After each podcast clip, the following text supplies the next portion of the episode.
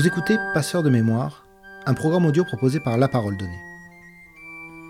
Si Emmanuel Fouque est aujourd'hui centonnier à Aix-en-Provence, c'est grâce à son arrière-grand-père, Jean-Baptiste Fouque, qui par nécessité se lança en 1934 dans la fabrication de ces petits personnages d'argile. 87 ans ont passé, et quatre générations plus tard, la famille Fouque est toujours bien installée dans le groupe restreint des meilleurs centonniers de Provence, avec près de 1800 personnages différents qui peuplent les crèches de Noël en France, en Europe et même aux États-Unis. Dans cet entretien, Emmanuel Fouque partage avec nous sa passion pour les santons, née de la transmission parfaitement réussie entre lui et son grand-père, Paul Fouque, d'un savoir-faire ancestral modelé par un évident talent héréditaire et un amour filial hors du commun.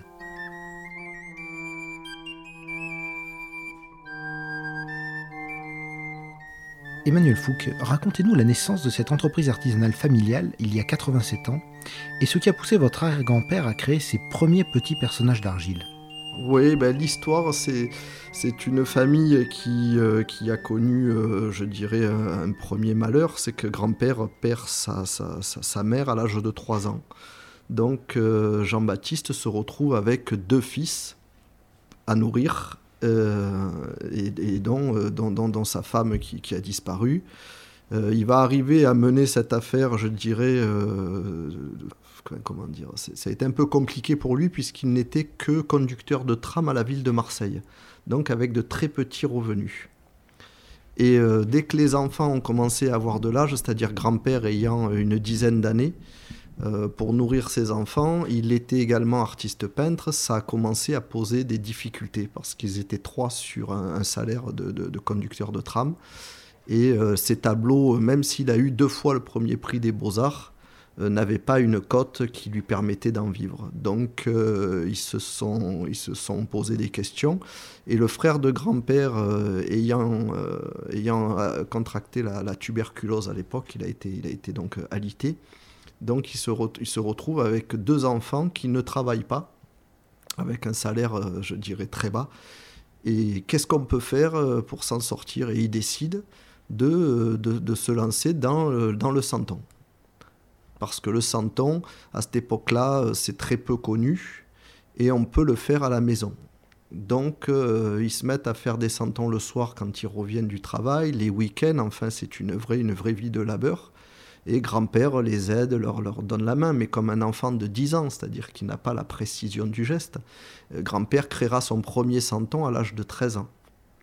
Ça sera un santon que l'on expose encore à la Maison Fouque, puisqu'il en, était, euh, il en, il a très fier. Il a gardé ce souvenir toute sa vie. Ce modèle-là est présent à, l'atelier.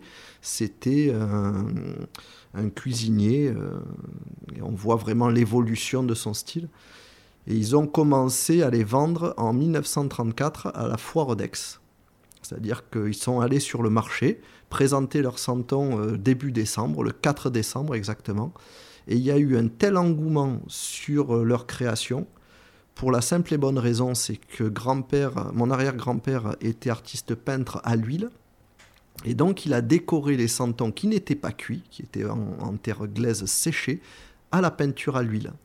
Et ça, ça a été une vraie révolution parce que euh, le santon, à l'époque, on avait des, gouaches qui étaient très fragiles et qui ne tenaient pas et qui avaient des couleurs euh, très fortes, certes, mais qui, euh, qui, perdaient un peu dans le temps.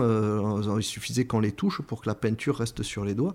Lui, il a utilisé la peinture à l'huile, il a apporté de suite une qualité qui a été propre à la maison Fouque et qui a fait reconnaître donc ces couleurs vives comme une identité de, de, de notre maison.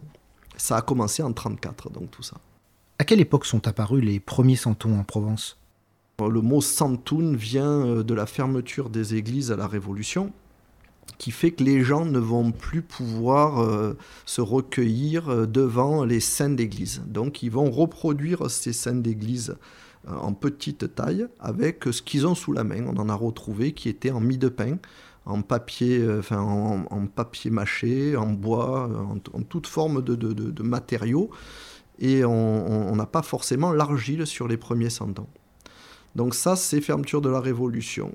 L'idée du centon, euh, elle est quand même très inspirée du Santibelli, qui lui est arrivé euh, en Provence dans les années 1760-1770 avec des, des Napolitains qui représentaient des saints en plâtre bien souvent, mais c'était des pièces qui étaient relativement chères, voire très chères. C'était vraiment de l'ornement, des pièces de 20 à 30 cm. Alors, c'était pas du santon. On parlait de, de, de, et le beau saint. C'était des, jolis saints. la Révolution a donné idée donc de, fabriquer des petits saints dont le nom Santoun, mais ça n'a pas donné l'idée de la pastorale. C'est-à-dire que le, petit Santoun, qui était un petit saint, c'était pas encore notre histoire du santon en Provence qui, retrace l'arrivée de Jésus et l'adoration de tout un village pour cet enfant naissant. Ça, c'est venu. Euh, les enfants avaient ce que, ce que l'on appelle la, la, capelle, si, ma mémoire est exacte, qui étaient des petits ustensiles que les papas fabriquaient pour, leurs enfants et qui en fait reproduisaient le, la scène religieuse du dimanche. Donc on représentait ce qu'il y avait dans la messe. L'autel, le sacristain, euh, les bancs, enfin tous ces petits ornements de, qui faisaient la messe. Et les enfants reproduisaient la cérémonie. Et quand ils ont euh, eu la fermeture des églises, ça, a donné naissance euh, à, ce petit côté religieux où ils ont, ils ont voulu se représenter aussi dans la, dans la, dans la, cérémonie. ils ont représenté donc la Vierge, ils ont représenté Jésus, des saints, plus des personnages qui, qui, étaient eux-mêmes, en miniature, tout ça, hein, d'accord? On est sur du petit objet. Et là, une fois qu'ils se sont représentés eux auprès de la, Sainte Famille, ils se sont dit, ben, ça leur a plu ce côté euh, travail manuel. Ils ont dit, on va représenter bien, le, facteur, on va représenter euh, les personnes qu'il y a dans la, dans la messe le dimanche. Donc les gens du village. Et c'est de là que la pastorale, elle est née. Donc il faut bien différencier le santon, qui est le petit saint, de l'arrivée de la pastorale, qui sera écrite en 1844 donc pratiquement 50 euh, ans après la Révolution, d'accord? Et qui, elle, va vraiment donner à cet engouement de toute la population euh, provençale pour, euh, pour la réalisation des santons, dont je dirais le plus grand personnage qui a lancé le santon, c'est Laniel à Marseille, qui lui a eu idée de fabriquer les santons en argile et non plus et de les commercialiser ce qui fait que les gens ont pu acheter des santons et élaborer leur crèche. Ça, c'était 1803, la première crèche à Marseille, la première foire aux santons de Marseille. Était-il naturel pour vous de consacrer votre vie professionnelle à la fabrication de santons? Je, je, crois que la première des choses, c'est la passion qu'on a pour ce métier. C'est-à-dire que moi, j'ai eu une formation, j'ai eu deux grands-pères, dont un qui savait ni lire ni écrire, et un qui était diplômé de Marie Curie à Paris en électricité générale et qui a fini chef de gare à Marseille. Donc j'ai eu vraiment les deux éducations, une très instructive sur le, sur le savoir et une qui n'était pas du tout euh, instruite, mais qui avait par contre euh, des capacités artistiques et des mains en or. Donc moi j'ai eu ces deux formations et j'ai été passionné par les deux. Donc j'ai fait un diplôme d'ingénieur. Euh, je voulais pas faire d'études, j'étais vraiment avec mon grand-père qui était dans l'atelier et depuis l'âge de 10 ans, étant le, le fils unique, enfin j'ai une sœur, mais j'ai été le seul garçon, famille, euh, je dirais, assez patriarcale. On, m'a, depuis mon premier âge, euh, incité, formé, euh, je ne sais pas comment vous dire, mais enfin, naturellement, j'ai eu cette passion qui m'est venue de par l'exemple que m'a donné mon grand-père. Donc déjà, quand on baigne dans cet univers-là, ça devient ancré. En vous. Vous, ne concevez pas de faire... Enfin, c'est très difficile de dire je pourrais vivre sans les santons. Même si j'ai fait une carrière d'ingénieur parce que euh, le santon a vécu une crise au moment où moi j'avais une vingtaine d'années. Et mon grand-père m'a dit, euh, je voulais pas du tout passer le bac, et il m'a dit non, non, mais fais autre chose parce que dans dix ans, le santon, ça n'existe plus c'est-à-dire lui qui avait connu euh, la naissance du Santon en 1934 à la maison Fouque, plus euh, la sortie de la guerre, où là ça a été un engouement, les gens euh, étaient vraiment tournés sur ce qui est folklore, la famille, les gens se recentraient autour de la famille, Noël c'était quelque chose de très important, donc ils ont eu une période où vraiment, je veux dire, ça a été une, une, croissance terrible, un engouement vers, vers, le Santon dans les années 60-70. quand il a vu comment ça s'est passé dans les années 90, vous savez, on voulait devenir des, mondialistes, on efface les cultures. Aujourd'hui, vous voyez bien que ça revient. Hein, on, est, on fiers d'avoir l'identité de, notre région. Les régions redeviennent vraiment à l'honneur. Donc le Santon, c'est la Provence. Euh, aujourd'hui, on, a vraiment une, clientèle qui, nous, porte et ça, c'est très encourageant. Mais voilà, donc on, a gardé euh, ce, côté euh, passionné qui fait qu'on ne s'est jamais détourné de ce que l'on faisait. Et même si grand-père n'y a pas cru, moi j'avais en moi cette, ce côté génétique qui fait que je ne suis jamais arrivé à quitter la maison même quand j'ai fait mes études à Tarbes, toutes les vacances, je revenais, j'avais besoin de ce contact avec les santons. Quand euh, j'ai travaillé euh, pendant cinq ans euh, sur une entreprise à La Ciotat qui, fabriquait des, enveloppes de médicaments, des gélules, je vivais sur le site. J'avais besoin de ce contact. Et je crois que c'est ça qui fait que ben, on, passe les épreuves, on passe les années difficiles on, garde le lien avec nos, racines, et moi, mes racines, c'est le santon. Moi, je dis toujours, euh, derrière les santons fous, qu'il y a quatre vies d'hommes. C'est-à-dire qu'aujourd'hui, euh, on perdrait euh, par un incendie, alors on a, fait, on a, essayé de, se prémunir. Un grand-père a eu une vision très claire là-dessus. Donc, donc les santons sont les, moules, puisque c'est la, le trésor de la maison, c'est ces moules, c'est ces réalisations de, figurines. On en a trois exemplaires, d'accord, dans trois lieux différents. Un à l'abri de l'eau, un à l'abri du feu. Et, le trésor, il est là, parce que si ça, ça venait à disparaître, euh, une vie d'homme ne suffirait pas. Et je crois que ça, c'est une émotion, euh, moi, à la quatrième génération, qui m'émeut parce que je sais que je manipule un bien qui n'est pas un bien que l'on peut renouveler. Et je crois que c'est pour ça qu'on est aussi entreprise du patrimoine vivant, parce qu'on véhicule à la Maison Fouque eh bien, le patrimoine du Santon.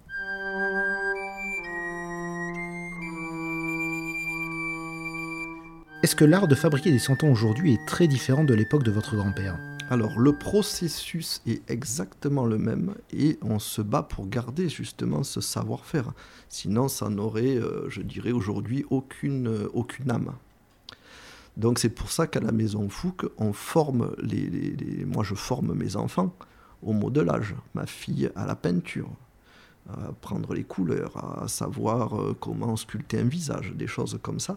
Et donc il y a un réel savoir-faire qui, qui s'apprend mais qui est très long et qui s'imbibe très fortement du maître. C'est-à-dire que moi, j'ai eu le style, sans, m'en rendre compte, de mon grand-père. Puisque, euh, en retouchant ses pièces, en étant à côté de lui, eh bien, il m'a inculqué son style. Donc, j'ai mon style, mais non, vous voyez, c'est comme l'accent. vous avez l'accent que vos parents ou que la région vous a donné. Vous seriez né euh, dans le Gers, vous auriez eu l'accent du Gers. Donc moi, j'ai le style de la maison Fouque. Et ce, trait de caractère fait que à la quatrième génération, eh bien, la collection, euh, elle s'étend, mais toujours de la même façon. Et ça, ça ne changera pas puisqu'on est dans cette volonté-là à la Maison Fouque de n'avoir que des créateurs qui sont des membres de la famille pour avoir cette imprégnation. Maintenant, le santon évolue.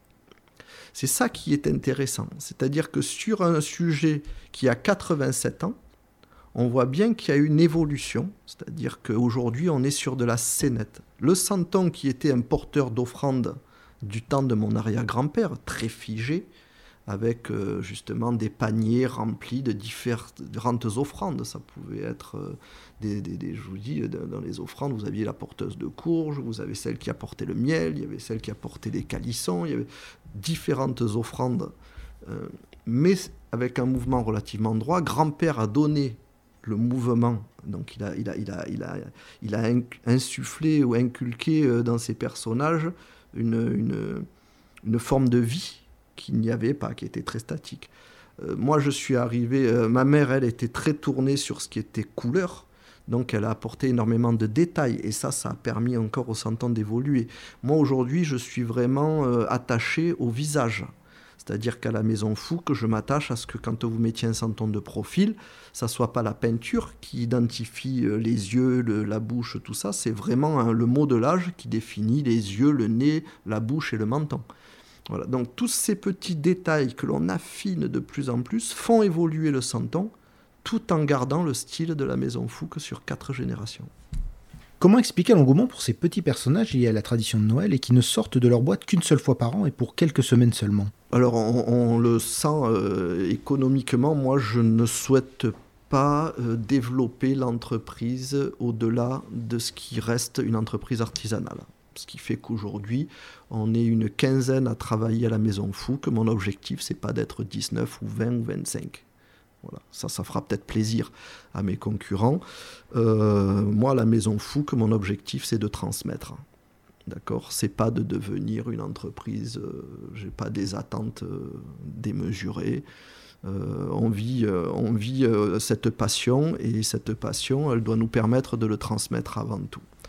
Effectivement, aujourd'hui, on assiste à un engouement sur tout ce qui est, je dirais, folklorique et identitaire. Je crois que c'est pas uniquement euh, le santon, c'est tout ce qui est. Euh, je crois qu'on a une crise identitaire aujourd'hui. Euh, on, a voulu croire que le côté mondial c'est une très bonne chose pour le commerce, très bien.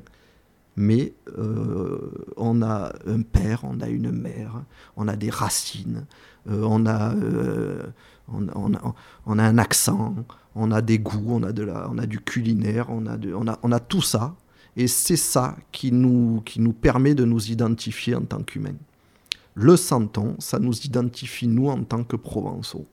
Voilà, au même titre que la langue provençale. Effectivement, aujourd'hui, on a un retour à tout ça. Je ne peux que m'en réjouir. Moi qui ai été baigné sur tout ce qui était euh, l'identité provençale, je me réjouis de voir que effectivement euh, on a un engouement sur le santon. Mais je me réjouis avant tout de rencontrer des gens qui ont des valeurs et qui, euh, et qui vont communiquer leurs valeurs. Je, moi, quand je croise quelqu'un qui, qui vient d'une autre région et qui me fait part de, de, du folklore de sa région, et eh ben c'est quelqu'un qui m'enrichit. Quelqu'un qui arrive sans identité, ben c'est sympa, mais ça n'a pas de goût. Qui achète vos santons et dans quelle région plus particulièrement?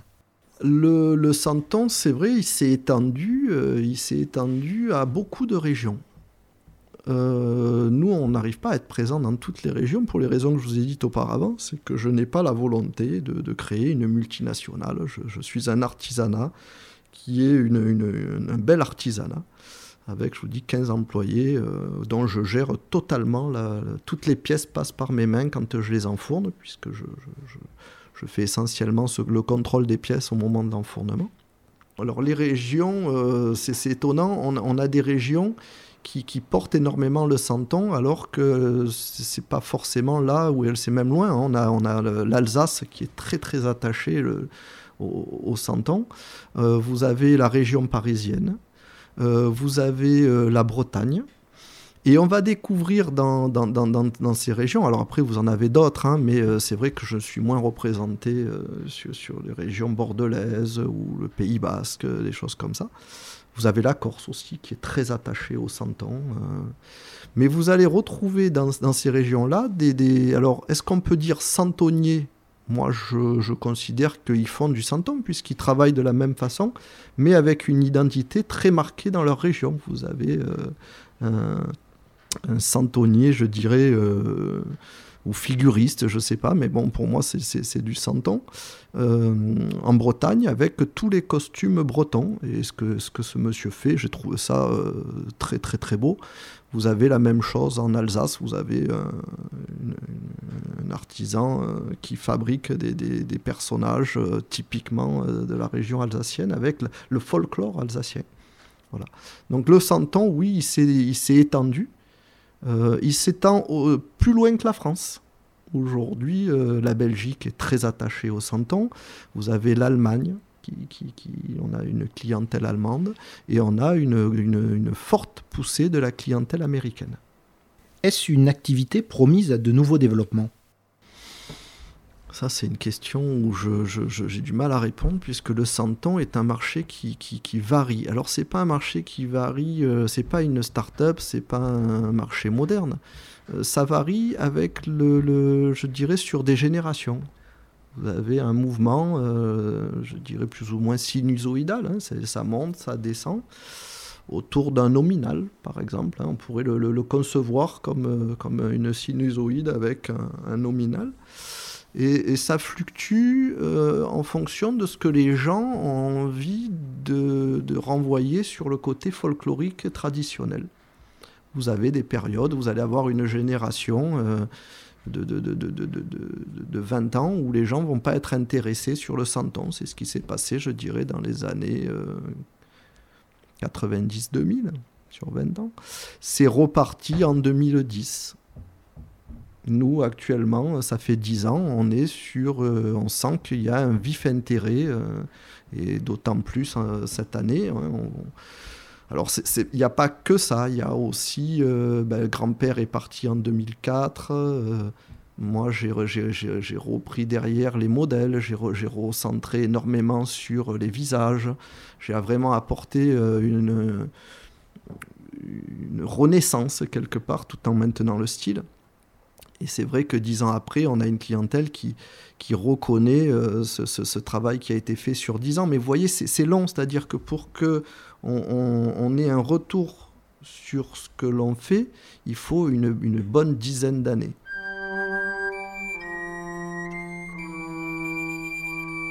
Subissez-vous une concurrence venue de l'extérieur voulant prendre sa part dans le marché des santons? Je, pense qu'on n'a pas besoin de, chercher très loin pour, euh, pour, s'apercevoir qu'il y a une concurrence qui est parfois euh, ben, à l'opposé de ce que nous on fait à la Maison Fouque. Euh, je crois que ça, c'est des intérêts.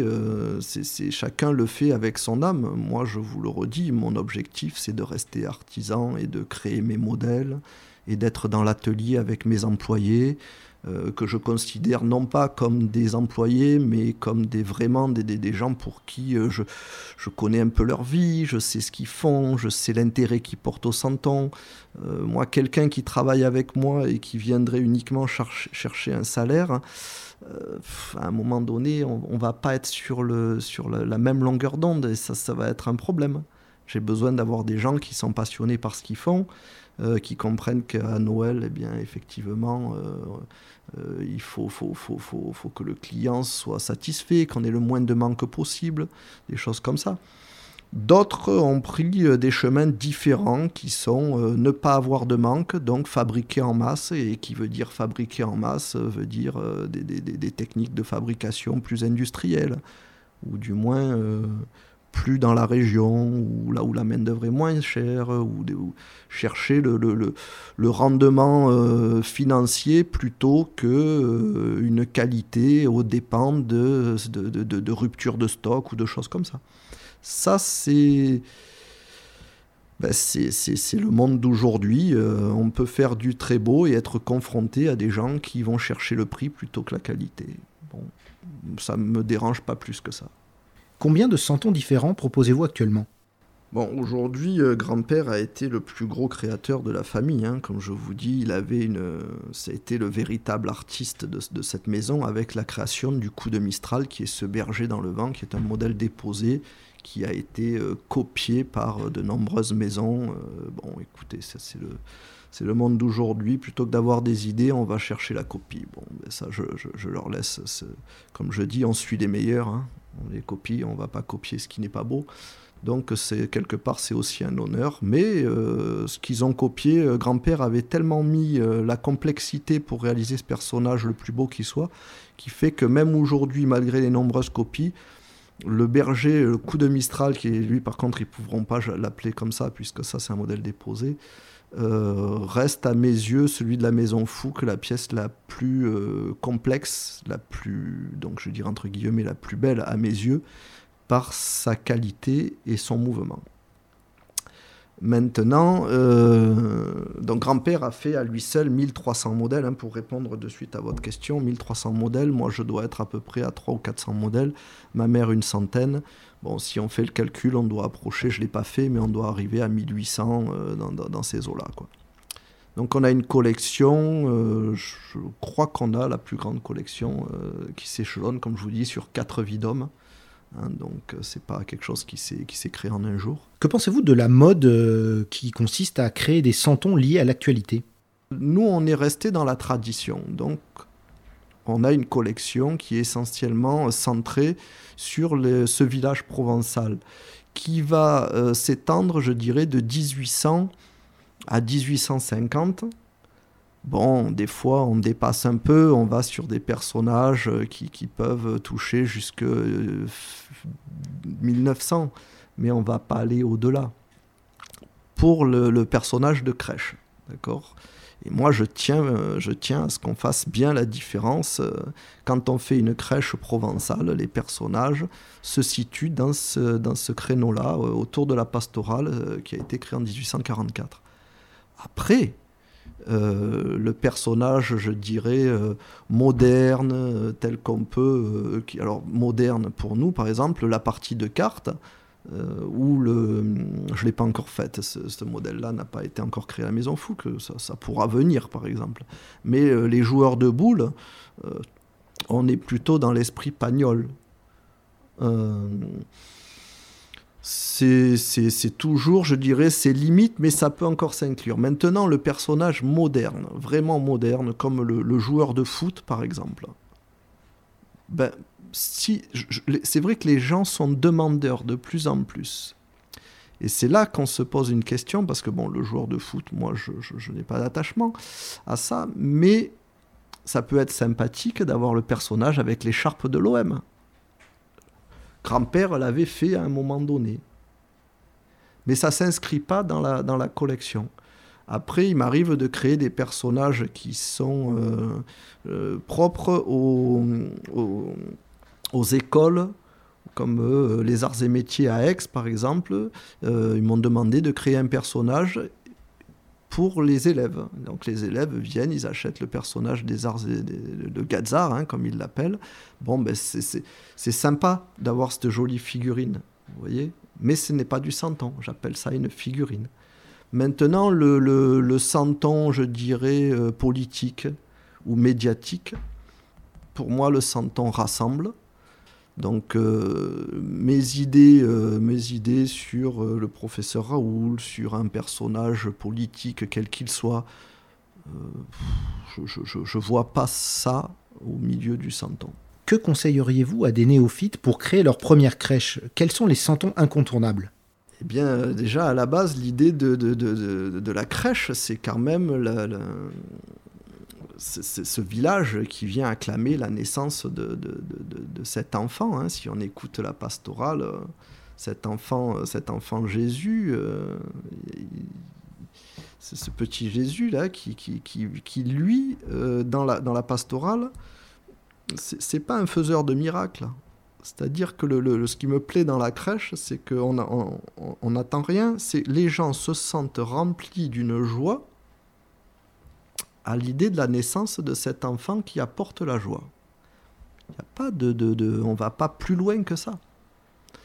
Et les miracles qui sont réalisés euh, sont essentiellement des miracles que tout le monde peut réaliser, hein. c'est-à-dire d'être un peu moins avare, d'être un peu plus tourné vers les autres, d'être un peu plus travailleur. De, vous voyez, c'est le feignant se remet à travailler, l'avare euh, ouvre un peu plus son porte-monnaie, euh, il ouvre sa maison.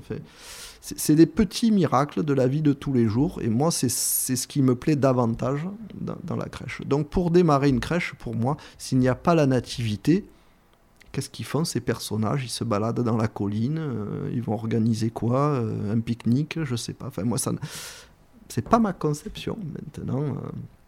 Donc, pour moi, la première des choses, c'est la nativité on se retrouve autour de cet enfant qui apporte la joie.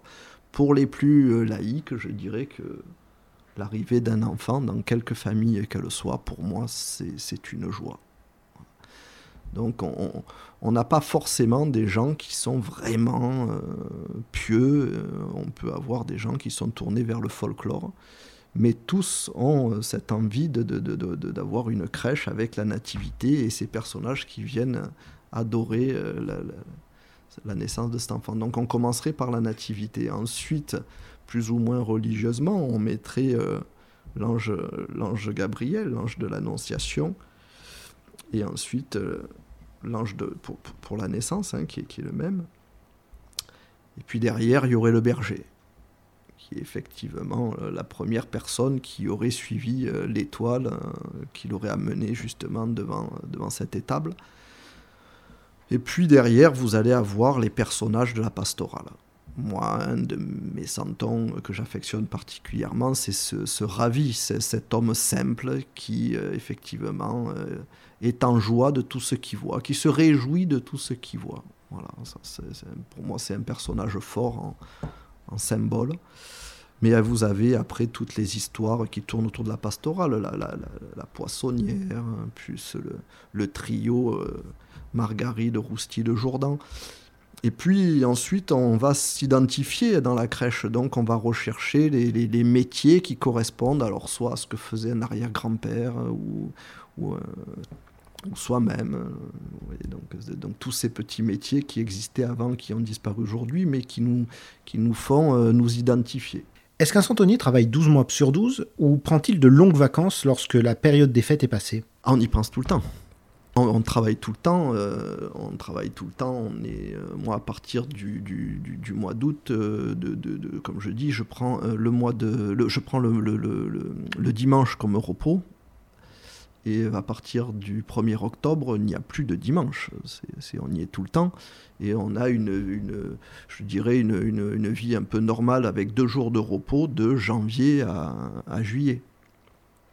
Ce qui n'est pas du tout un handicap. Je vis sur le site pour ces raisons. D'ailleurs, j'habite sur l'atelier euh, parce qu'on n'arrête jamais. On ne quitte pas l'atelier. On, y vit dedans. Hein, en période de Noël, euh, on y est jusqu'à 2-3 heures du matin, euh, voire plus des fois, quand on a les, commandes Internet, qui, le, site Internet qui viennent de, se greffer au fonctionnement. Donc c'est ce petit côté moderne Internet qui, fait qu'aujourd'hui c'est comme une, boutique qui se représente partout dans le monde. Et c'est vrai qu'il y a une vraie demande de plus en plus de ce côté-là. Euh, on vit pleinement ce métier. C'est n'est pas quelque chose qu'on peut faire en arrivant à, à 8h et en partant le soir à 18h. Ça ne marche pas.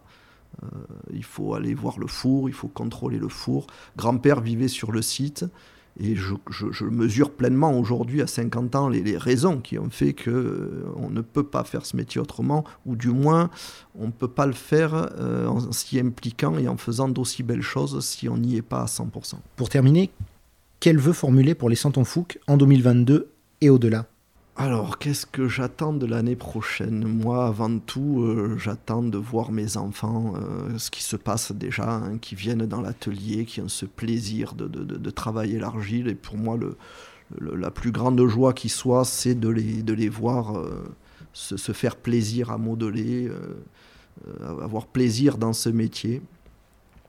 Après, ce que je souhaite, c'est que les gens sachent reconnaître le travail artisanal d'un travail qui ne l'est pas. Euh, sache apprécier une maison qui, depuis 87 ans, euh, a un atelier où vous avez euh, un créateur identifié qui, qui, a été formé par son grand-père, comme moi je forme mon fils aujourd'hui, ma fille également. voilà ce que je souhaite, c'est c'est des choses toutes simples en fait, c'est de continuer. Et puis ce, rapport que j'ai avec notre clientèle, qui, sont des gens euh, qui, ont, qui, vraiment cette envie d'avoir cette identité, d'avoir euh, ce folklore qui se, qui poursuit. Je crois que les, gens aujourd'hui, l'année dernière, quand on n'a pas eu accès euh, sur les foires, euh, on a eu un, soutien euh, qui, était euh, très très émouvant. Je veux dire, quand on a pu se présenter sur les foires, les gens nous remerciaient, les gens nous disaient mais quel bonheur que vous soyez là. On, est quand même le, on représente un petit peu cette magie de Noël qui, est pour, pour moi, Noël, ça reste autour de, de, la crèche. Le, sapin, c'est bien, c'est beau, on fait le sapin, hein. ma fille a 12 ans, elle, adore, elle adore orner son sapin, mais par contre la crèche pour nous c'est la pièce la plus importante.